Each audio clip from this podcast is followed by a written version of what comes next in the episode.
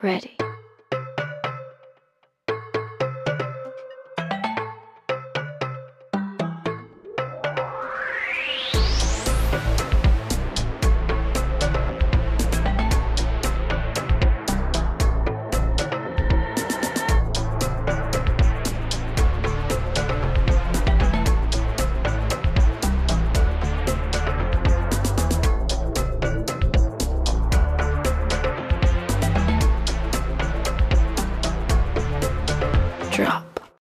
Hola, mi nombre es Luis Vélez, soy periodista y programador cinematográfico y les doy la bienvenida a la segunda temporada de Centinelas del Vicio Propio, el podcast de cine del blog Sala 18. Este programa especial está dividido en dos episodios y voy a conversar con mi invitado sobre lo que será la entrega de los premios de la Academia de este año, los Oscar. La ceremonia es este domingo 27. Es un programa especial, por lo tanto el invitado es igualmente especial, Juan Carlos Ugarelli. Juan Carlos Ugarelli es periodista cinematográfico, comunicador egresado de la Facultad de Comunicaciones de la Universidad de Lima y del Diplomado en Marketing Digital de la Universidad de Piura. Editor del blog de cine Las Horas Rojas y colaborador de Cine Encuentro, donde publica críticas, entrevistas y cobertura de festivales.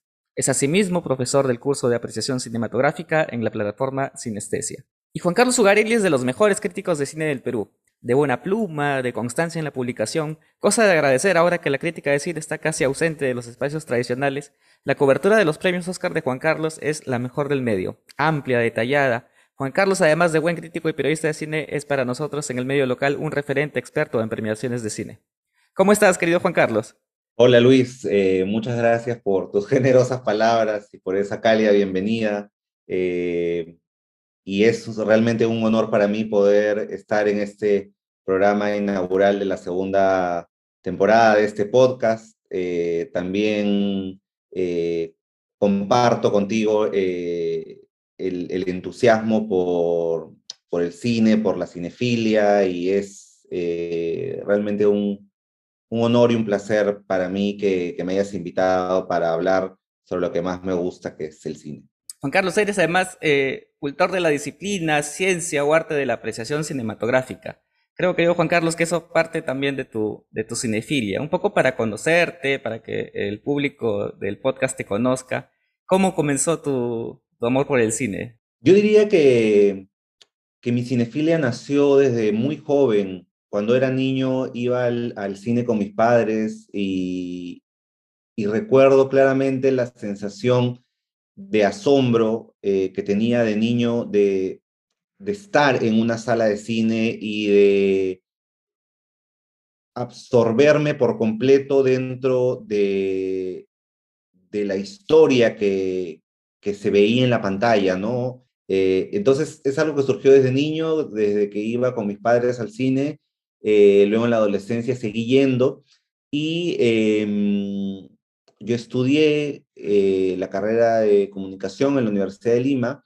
Fue una formación integral que me permitió eh, empezar a ver las películas de otra manera, ¿no? A entender no solamente eh, las, a poder explicar o entender las sensaciones que me daban las películas, sino poder entender cómo se compone el lenguaje cinematográfico, todo el tema de los planos, los encuadres, la iluminación, todo, eh, y, temas como en la semiótica, qué quiere decir eh, determinados símbolos que podemos ver en pantalla, que representan, eh, por qué se elige tal o cual plano, en fin, la, historia del cine para conocer un poco las principales corrientes cinematográficas y las, las, principales escuelas que ha habido a lo largo de, de la historia, ¿no? Conocer la obra de grandes maestros del cine, por supuesto, de, Hollywood, pero también maestros del cine japonés, del cine francés, eh, alemán, español, latinoamericano incluso, etc. Entonces, a partir de ahí empecé a ver las películas de otra manera y fue una, um, una pasión, se convirtió para mí el tema del cine, ¿no? Y, y desde entonces es algo que me acompaña a diario. No veo películas todos los días, pero sí diría que el cine es parte de mi vida todos los días, porque todos los días estoy leyendo eh, libros, revistas, blogs, eh, artículos, ensayos, críticas sobre cine. Casi todos los días escribo algo sobre cine, así sea corto, así sean tweets, críticas, artículos, publicaciones en, en mis redes sociales. Eh, y cuando puedo, veo películas eh, con bastante frecuencia, ¿no? Entonces el cine creo que es, es mi principal pasión y es algo que trato de, de cultivar con, con cierta frecuencia y cierta disciplina. Y siguiendo con tu personal aproximación a la observación, a la apreciación cinematográfica, ¿cómo derivó esto en tu caso en la crítica de cine, en el periodismo cinematográfico? Recuerdo que en alguno de los cursos de la universidad llevé un, eh, llevé un, un, mejor dicho, tuvimos un ejercicio que era escribir una crítica de cine. Y, y era algo que, que ya venía, eh, que ya venía interesándome mucho, porque yo era ávido lector de críticas de cine en, en los medios tradicionales, ¿no? En, en El Comercio, en La República, en la revista Somos, y me interesaba muchísimo eh, leer las críticas. Sentía que al leer críticas aprendía mucho eh, y abría mis, mis horizontes y mis perspectivas para apreciar las películas y poder analizarlas, interpretarlas e incluso tener la curiosidad de volver a verlas bajo una nueva óptica después de haber leído algunas críticas sobre la película. Entonces, creo que ese ejercicio de animarme a escribir críticas como parte de, la formación universitaria fue algo que, que me motivó a hacerlo ya luego por mi cuenta no como parte de un ejercicio universitario, sino porque algo que me nacía hacer. Eh, entonces, eh, unos años después de, de, terminar la carrera, yo egresé en el año 2005, me gradué en el 2005 y justamente al año siguiente, en el 2006, me animé por eh, crear mi blog que se llama Las Horas Rojas y que este año ya cumple entonces 16 años. wow. Eh, y desde entonces eh, hasta el día de hoy he tratado de mantener cierta constancia y de, seguir escribiendo mis críticas. Recuerdo claramente que la primera crítica que escribí fue sobre la comedia Volver de Pedro Almodóvar. ¿Qué mejor que lanzar mi blog escribiendo sobre una obra maestra como Volver, no? Eh, además, creo que muchas veces, aunque también tiene cierto encanto y es divertido escribir sobre películas no tan buenas, eh, pero a mí particularmente me apasiona más escribir sobre películas que me gustan mucho. Lo encuentro eh, catártico, lo encuentro liberador y, y, me da muchísimo más placer. Entonces, mi primera crítica fue sobre esa película y a partir de ahí ya no hubo vuelta atrás. Tú, yo y muchos y muchas de quienes nos escuchan tenemos eh, particulares relaciones, tipos de relación con las premiaciones de cine. Tu estudio, tu observación de las premiaciones de cine es detallada, analítica. ¿Cómo iniciaste en este estudio, Juan Carlos? Eh, y particularmente en el estudio de las premiaciones de la Academia, de los Oscar. Yo diría que empecé a interesarme por los premios de la Academia en en 1998 aproximadamente, eh, o, en el año que eh, es nominada y que gana Titanic de James Cameron. A partir de ese año es que yo empiezo a, a interesarme y a ver religiosamente la premiación y a tratar de ver, en un inicio mi, mi, meta era tratar de ver la gran mayoría de, de nominadas, especialmente en la categoría Mejor Película y algunas de las categorías principales. Entonces, a partir de ahí empiezo a, interesarme en, ver la premiación y me reunía siempre con, un grupo de amigos para, para, ver la ceremonia, era, era como un acontecimiento que esperábamos ver juntos y es una tradición que hasta el día de hoy se mantiene, juntarme con un grupo de amigos para ver la ceremonia. Y empecé a escribir puntualmente, eh, hacer cobertura sobre, sobre los premios Oscar y sobre la temporada de premios no recuerdo el año exacto, pero podría ser desde hace unos, eh, no lo sé, tal vez 6, 7 años, que empecé a escribir sobre el tema, tanto en mi blog, en las horas rojas, como en Sin Encuentro. Eh, trato de hacer una cobertura eh, en ambos medios sobre todas las categorías del Oscar, porque pienso que es importante em, poder hablar sobre todas las categorías, porque considero que es importante a nivel eh, formativo también, poder apreciar todo el arte que hay detrás de eh, crear, por ejemplo, una partitura musical o de mm, poder eh, narrar una historia potente en muy pocos minutos, que es lo que se hace en los cortometrajes, es algo que también requiere sin duda un arte y un talento especial.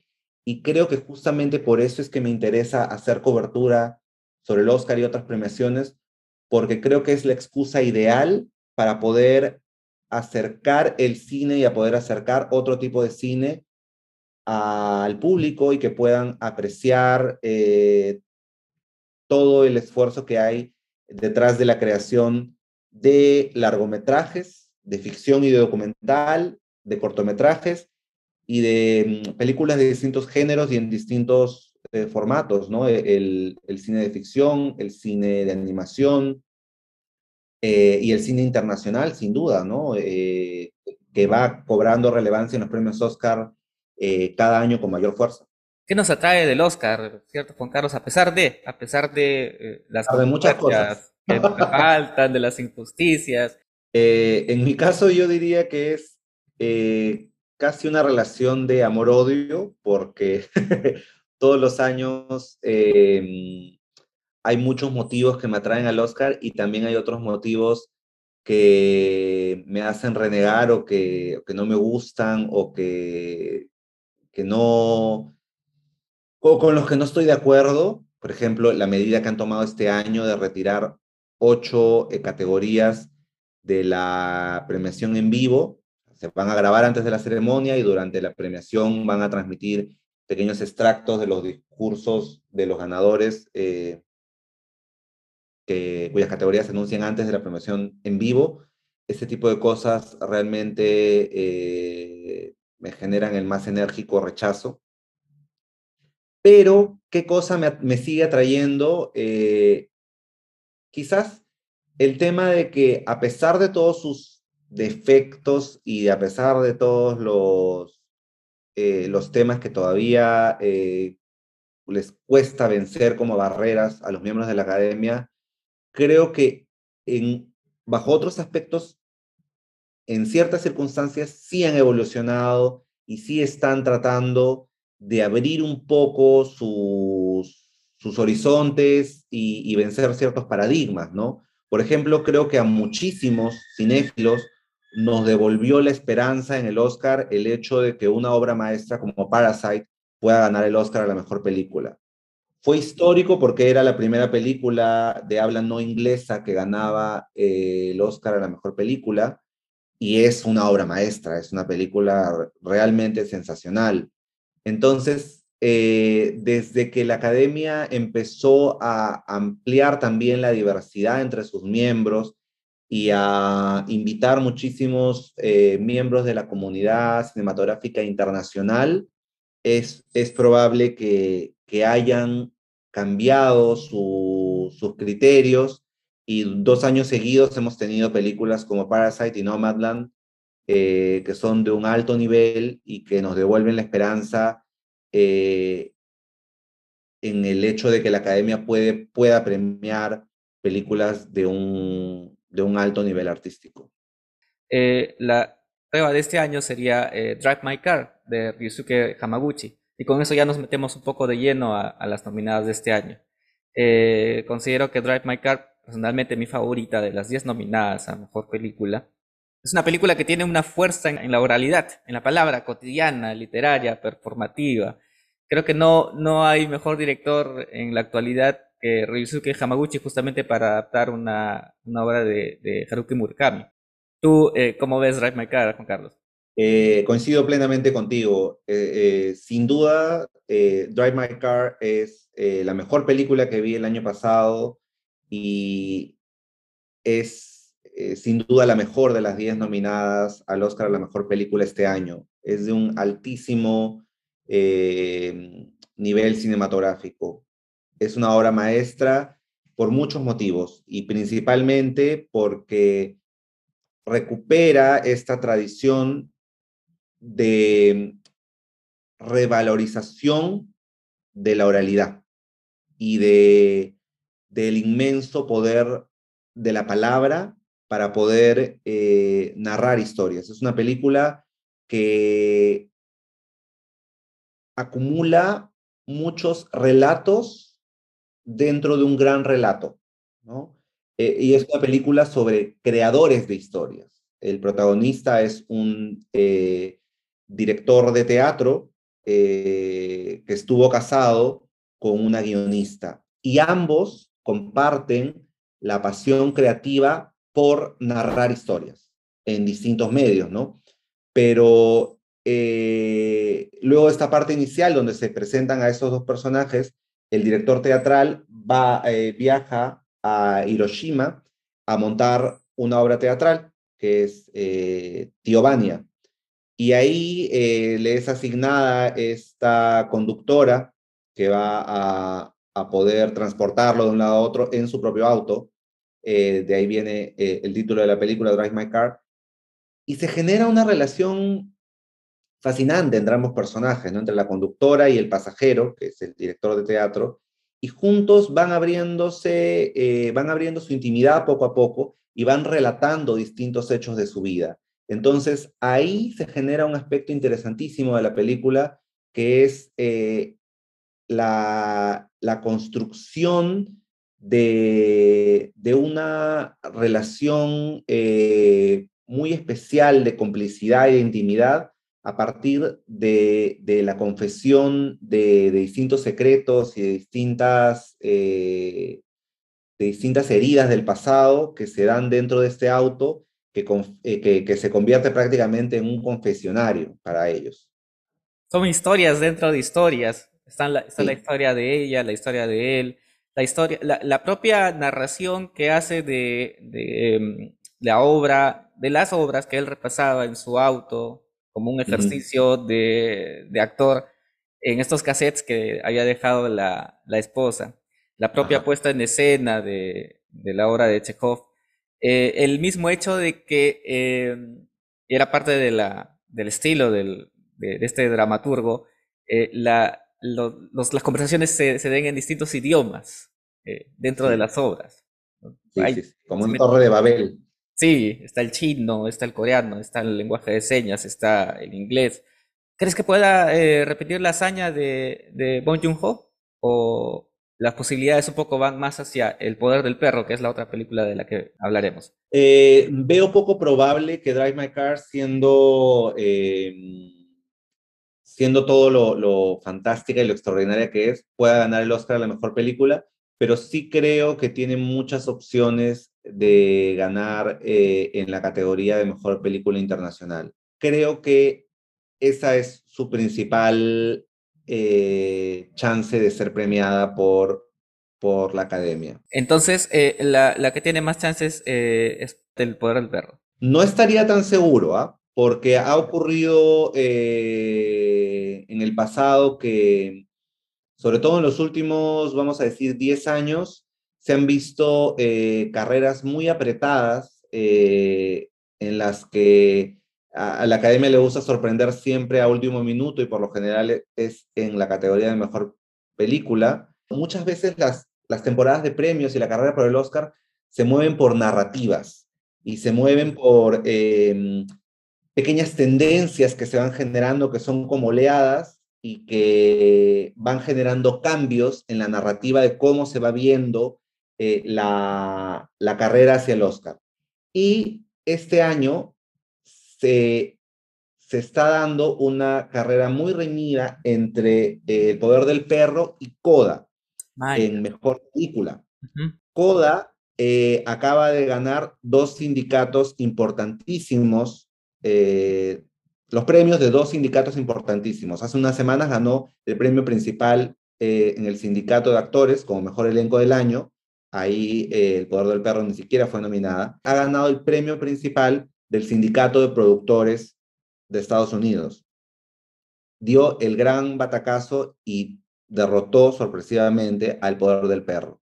Entonces, esa tendencia nos está diciendo que Coda en estos momentos podría dar la sorpresa y podría dar la gran sorpresa eh, derrotando al poder del perro. Em, y estaba revisando las estadísticas y eh, casi todas las películas que han ganado eh, ese combo de premio del sindicato de actores y el premio del sindicato de productores, luego se llevaron el Oscar a la mejor película. Solo una película en la historia ganó ambos premios y luego no ganó el Oscar, que fue la comedia Little Miss Sunshine, que creo que comparte mucho con Coda porque son, películas son eh, películas feel good, son películas que apelan a, las, al sentimiento y a la emoción y, son películas de alguna manera entrañables, eh, encantadoras, eh, que apelan más a, la emoción que, a la razón, por decirlo de alguna manera. Entonces, no estoy tan seguro de que el poder del perro pueda, después de todo, después de haberse llevado eh, el premio principal en los Critics' Choice, en los BAFTA, en los Globo de Oro y en eh, la gran mayoría de premiaciones que hemos visto durante la temporada. En el sindicato de directores también ganó Jane Campion. En teoría, el poder del perro es la favorita, pero cuidado que Coda, con sus premios del sindicato de actores y de productores, en estos momentos está, si no eh, igualándola, está a punto de superarla, a punto de llegar a la línea de meta. ¡Wow! Carlos, lo que me cuentas es, es, interesantísimo. Eh, hablemos entonces de estas, estas frontrunners, como, como se dice eh, en la expresión inglesa. El poder del perro, Jane Campion, un western distinto, una especie de, construcción de la masculinidad o formas de vivir la, la, masculinidad, siendo un western como que sería la película que incomodaría a, a John Wayne, y eso está bien, creo. O, que ha incomodado a, Sam Elliott, que, que parece Sam Bigotes, el, el, el, personaje este de, de, los Looney Tunes. Y claramente es una película que se inserta muy bien en el universo de Jane Campion. Lo hemos visto a lo largo de su filmografía. Estas eh, pasiones extrañas, eh, amores desatados, eh, cuerpos vinculados al territorio, películas como El piano, Holy Smoke, que es una película que yo considero de culto, de Jane Campion, que me gusta mucho. Y además está el hecho de que Jane Campion puede llevarse el Oscar a Mejor Dirección. ¿Qué te pareció a ti El Poder del Perro, querido Juan Carlos? Me parece una película extraordinaria. Después de Drive My Car, El Poder del Perro es mi segunda eh, película favorita dentro de las 10 nominadas. Considero que es una gran película. Eh, me gustó tanto que la vi dos veces, porque el final del Poder del Perro eh, es tan impactante y me dejó tan asombrado que lo primero que pensé fue, wow, tengo que volver a ver esta película porque hay una revelación hacia el final de la película, que no diré cuál, para no darle el spoiler a quienes aún no la han visto, pero hay una revelación al final que te obliga a apreciar y a ver todo lo que viene antes de eso desde una nueva perspectiva. Con detalle. Digamos que que a través del guion muy inteligente eh, que lo escribe la propia Jane Campion y a través de su puesta en escena, la película te hace pensar eh, que se dirige em, hacia cierto desenlace y, como tú bien dices, explora cómo se eh, construye y se deconstruye la masculinidad desde distintas aristas y en medio de, un western además, ¿no? Que es el, eh, digamos que el género donde em, se ensalza la masculinidad por excelencia. Entonces, a, través de distintos personajes se va explorando eso y la película te hace creer que se dirige hacia un lado eh, y, y, hay una tensión constante en la película. Uno presiente que va a pasar algo malo, que toda esta tensión que se viene acumulando va a explotar de cierta manera y en el desenlace efectivamente explota de forma silenciosa, por decirlo eh, de alguna manera, pero no como uno venía esperando que vaya a ocurrir. Exacto. Entonces, fue ese, ese giro que llegó al final que me motivó a ver la película para ir encontrando todas esas señales y guiños que se van dando durante la película de por qué ocurre lo que ocurre al final. Se siembra elementos, se va sembrando. Y lo va sembrando desde el inicio. Desde el inicio eh, está puesto de manera muy sutil y cuando la volví a ver aprecié muchísimo más ese trabajo tan sutil, tan delicado y tan elegante que hace Jane Campion en la puesta en escena y en el guion para poder eh, contar una historia eh, muy poderosa. Sí, sí, sí. Eh, justamente un segundo visionado ayuda a apreciar con, con, mejores ojos esos detalles que se siembran a lo largo de la historia y que llegan a darte esta conclusión de qué es lo que había pasado realmente.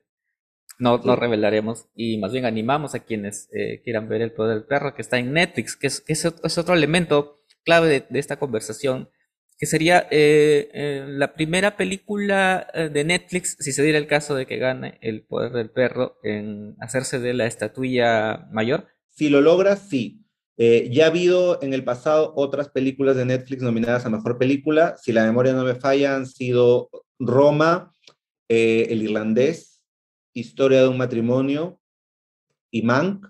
No recuerdo si hubo alguna otra por ahí, pero todas ellas fueron nominadas y ninguna ganó. Roma es la que estuvo más cerca, se llevó incluso el Oscar de Mejor Dirección, el de Fotografía y el de Película Internacional, pero Green Book eh, ganó ese año Mejor Película.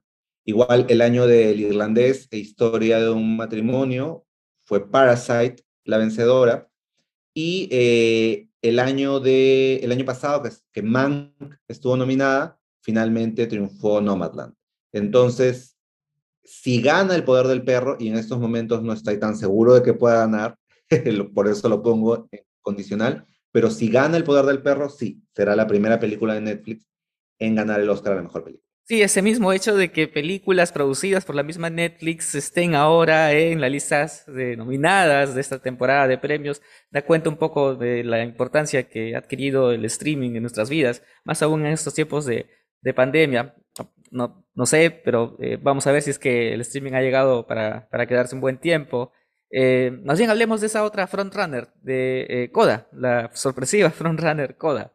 Sian Heather es una directora estadounidense, me parece eh, y personalmente te diré que me gustó un poco más que La familia Bellier, que es eh, la película francesa sobre eh, la que entiendo se basa Coda.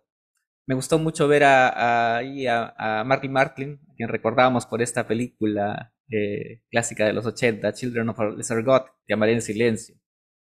¿Qué te pareció Coda? siendo una película, como decías Juan Carlos, feel good, eh, tal vez dentro de esta lista de nominados, una película menor incluso, pero que de pronto justamente eh, por esta mm, cosa fresca, familiar, eh, esta historia edificante, pueda que, que, efectivamente del batacazo. En mi caso, em, le tengo un aprecio especial a la comedia francesa, a la familia Bellier, y me pareció en algunos aspectos superior a Coda, salvo quizás en el tema de actuaciones. Eh, Coda tiene esa principal ventaja sobre la familia Bellier, que su elenco está integrado por personas con discapacidad auditiva, a diferencia de la familia Bellier, que eran eh, actores que no tenían discapacidad, pero interpretaban a personas con discapacidad. Mm. Entonces, creo que ese es el principal aporte, la autenticidad eh, del, elenco de Coda, eh, y lo hacen de una manera fantástica. Lo que más me gustó de Coda fue el trabajo del elenco y de, la, de los cuatro integrantes de la familia eh, principal de Coda. Mm, creo que es una película eh, inofensiva, eh, ciertamente conmovedora, eh, tiene sus momentos emotivos y es bastante feel good.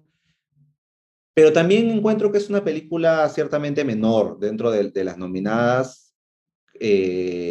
La pondría quizás entre los últimos lugares eh, de, dentro de las 10 nominadas a Mejor Película, pero no última porque ese lugar lo ocupa y de lejos eh, no miran arriba. Ah, definitivamente, sí, que, eso estamos de acuerdo, creo, todos. No tiene nada que hacer eh, nominada a Mejor Película, o sea, ahí sí fue un, un, un tremendo traspié de la, de la, Academia de nominar a No Miren Arriba. Sí, sí. no me parece una, una buena película en lo absoluto.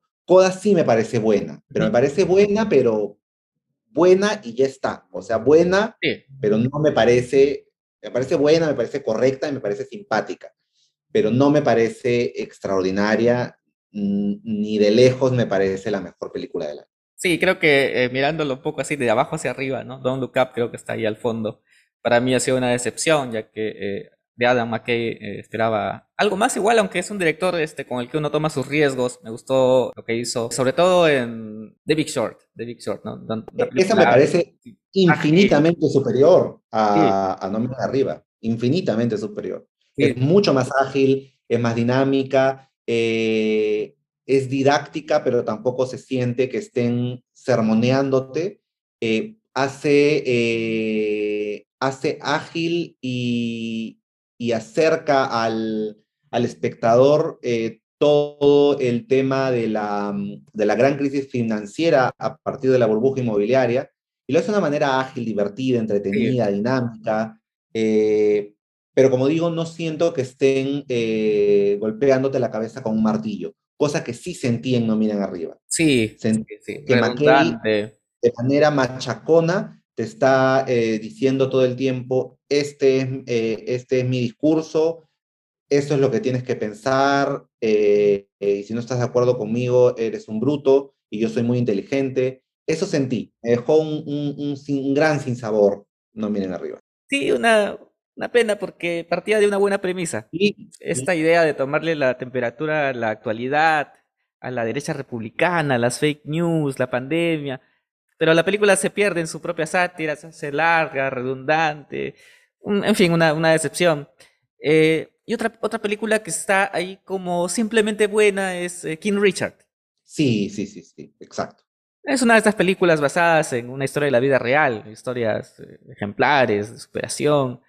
las hermanas Williams entrenando desde cero, desde muy pequeñas, de adolescentes, con, con su padre. Su padre y probablemente esta sea la película que le dé el Oscar a Will Smith, el Oscar a Mejor Actor. Eh, dirige Reinaldo Marcus Green. Eh, no, no había eh, visto algo de él antes. Yo tampoco, pero entiendo que es de origen latino también. King Richard me parece una película de manera similar a Coda, también buena, correcta, simpática, pero no me pareció extraordinaria, ¿no? Creo que es una de, es uno de estos, em, de estas películas biográficas convencionales que salen todos los años, que cuentan una historia inspiracional, que cuentan eh, una historia de superación de la adversidad y lo hacen de acuerdo al manual. Creo que es una película totalmente de manual. Sí. Básica, convencional y rutinaria. Hay dos películas también en la lista de nominadas que han tenido versiones previas. El Callejón de las Armas Perdidas de Guillermo del Toro y White Side Story, Amor y Barreras de, Steven Spielberg. Las sentí como películas aplicadas eh, y no sé hasta qué punto superan a las primeras adaptaciones, porque ambas a su vez son segundas adaptaciones. Eh, West Side Story creo que está eh, por encima de El Callejón de las Almas Perdidas.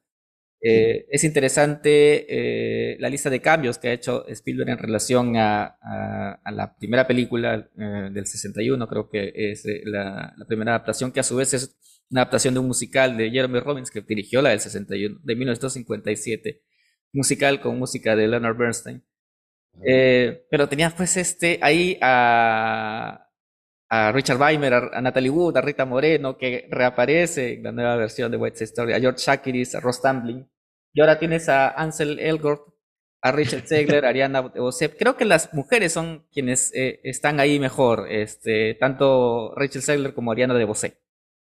Sí, sí, sin duda, sin duda. Ellas, ellas están eh, bastante, bastante bien, especialmente Ariana me parece eh, que está extraordinaria. Su actuación es, es dinamita pura cada vez que ella está en pantalla, eh, realmente la película vibra eh, y, se vuelve muy dinámica. yo agregaría un cuarto título dentro de, las nuevas versiones de, de películas previas, que es Duna. Ah, claro. Entonces tenemos cuatro películas que son de alguna manera o remakes o nuevas versiones de películas previamente existentes, ¿no? Coda, que ya mencionamos, Callejón de las Almas Perdidas, West Side Story y Duna. Eh, y antes de entrar a Duna, para cerrar el tema del análisis de West Side Story, eh, pero mirando esta tendencia que hay este año, porque nunca en, en, la historia hubo tantos remakes nominados a Mejor Película el mismo año. Cuatro de diez, o sea, el 40% de las nominadas a Mejor Película este año son remakes.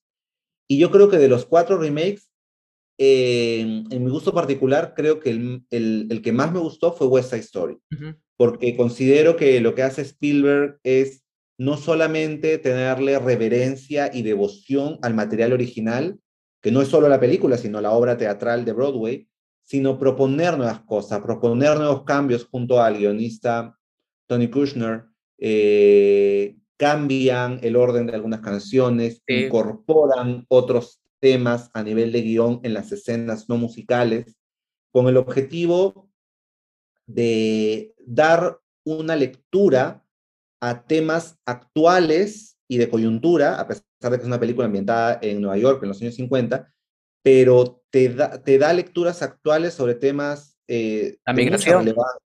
Como la, como la xenofobia, la migración, el nacionalismo exacerbado eh, y otros temas que estaban presentes en la obra original, pero que hoy en día cobran una eh, especial relevancia. Una especial relevancia en estos tiempos eh, eh, post-Trump, ¿no? Todo, toda la estela de racismo, de xenofobia que ha dejado, que ha dejado, que ha dejado Trump. me gusta, por ejemplo, este cambio que hacen con Rita Moreno, que en, la, en la versión original tenía el papel de, de Anita, ¿no? de, Ariana de Bosé, y, ahora Rita Moreno hace de la dueña de la, de la tienda. De Valentina, que viene a ser la esposa eh, o la viuda de Doc, que es el dueño de esta, de esta tienda de esta farmacia, en, en, la película original era interpretada por un hombre y ahora el cambio es que ella es eh, la viuda de ese personaje o la viuda del dueño de la tienda. Eh, y me ese homenaje o ese cambio me parece bastante acertado y creo que, que Rita Moreno tiene una buena presencia en este remake y es hasta simbólica su presencia, porque es como pasarle la posta a Ariana y, y decir, eh, pasar de otra generación, de una generación a otra, eh, el legado de, de, West Side Story, ¿no? Creo que, que en, e, su presencia hay un, un contenido eh, simbólico muy fuerte. Y, y sin duda me ha sorprendido, aunque quizás no debería sorprenderme, el hecho de que Spielberg eh, dirija tan bien un musical. Quizás la sorpresa porque nunca lo habíamos visto dirigiendo un musical. Él ha dirigido dramas, películas de ciencia ficción, películas de acción, comedias, eh, pero no musical y, lo hace de manera brillante. Eh, digamos, uno de los puntos altos de West Story es justamente la dirección y la puesta en escena, ¿no? y Spielberg hace que que, que West Side Story tenga el feeling de un musical clásico de los años 40 o 50. Eh, recupera esa pasión por, por la presencia escénica de, cantantes y de bailarines eh, y la puesta en escena grandiosa y espectacular de los números musicales. Creo que lo hace eh, de manera muy acertada. No todas las actuaciones son brillantes, es cierto que Ansel Elgort me parece que, que no da la talla, eh, ni como cantante, ni como bailarín, ni como actor dramático. Digamos, no está fatal, eh, pero eh, lamentablemente es opacado por el resto del elenco.